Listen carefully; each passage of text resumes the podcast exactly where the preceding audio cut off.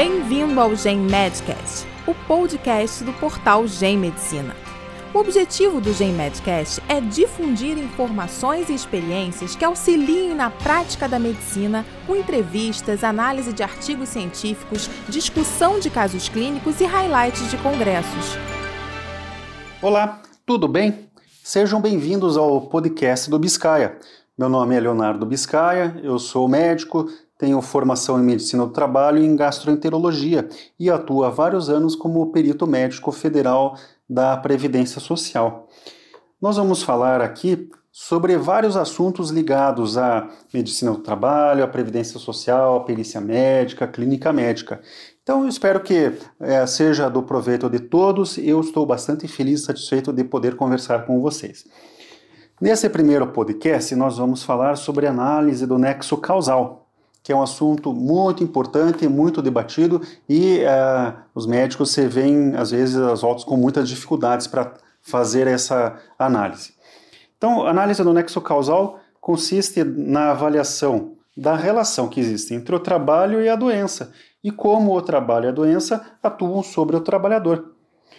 A análise do nexo causal é feita pela revisão de documentos probantes pela revisão da literatura médica e pela inspeção no posto de trabalho.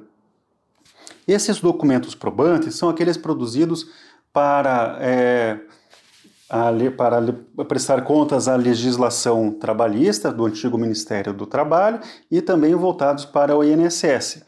Podemos mencionar o PPRA, o LTCAT, o PCMSO, o PPP, o PCMAT, a CAT também. Há vários outros que são mais específicos. A literatura médica é conhecida de todos os senhores, todos vocês. Então nós temos os livros do professor René Mendes, nós temos livros textos de especialidades, nós temos consensos de especialidades, nós temos na psiquiatria o DSM-5, que foi publicado agora em 2013, e temos bons periódicos de nível internacional. É, na literatura de língua inglesa, podemos mencionar o The Lancet e o New England Journal of Medicine. A inspeção no posto de trabalho usa ferramentas específicas. Então, é, é, é uma ferramenta específica para cada queixa é, específica.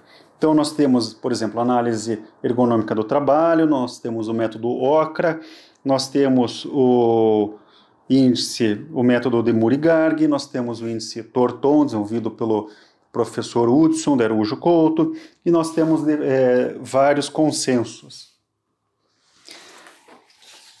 É, então, o que, que pode explicar a causa de uma doença?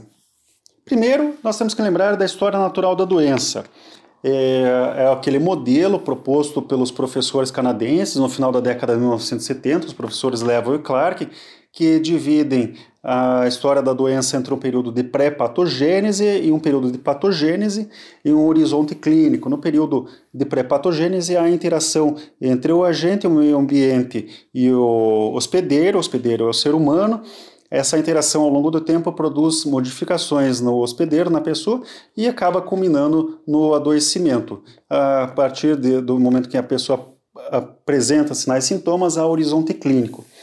Cada doença tem uma história natural própria e ela tem que ser conhecida e levada em consideração quando se analisa a relação dessa doença com o trabalho.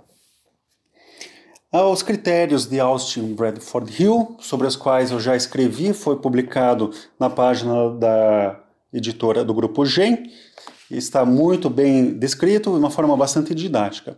Esses critérios de Austin Bradford Hill são critérios entre aspas, é uma, uma série de aspectos que devem ser levados em consideração. Sugiro a todos vocês que leiam a minha coluna que eu, em que eu descrevi isso algum tempo atrás aos documentos probantes, sobre os quais falamos agora há pouco, então o PPRA, o PCMSO, PCMAT, PCMSO, assim por diante.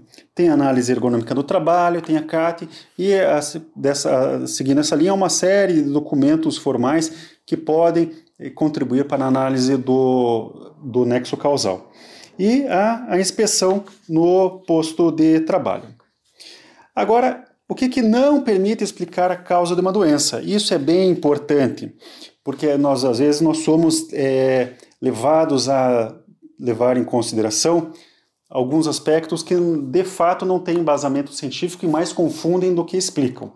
Então, usos e costumes não explicam doença, as leis não explicam a doença, isso é especialmente importante no Brasil, porque nós temos as listas A, B e C, que são leis e que relacionam, é, fazem essa relação de causalidade entre uma doença e um fator de risco. É, apesar de legalmente haver essa relação de causalidade, no o fato científico não, não é explicado pela lei. Então é preciso tomar cuidado em fazer essa diferenciação.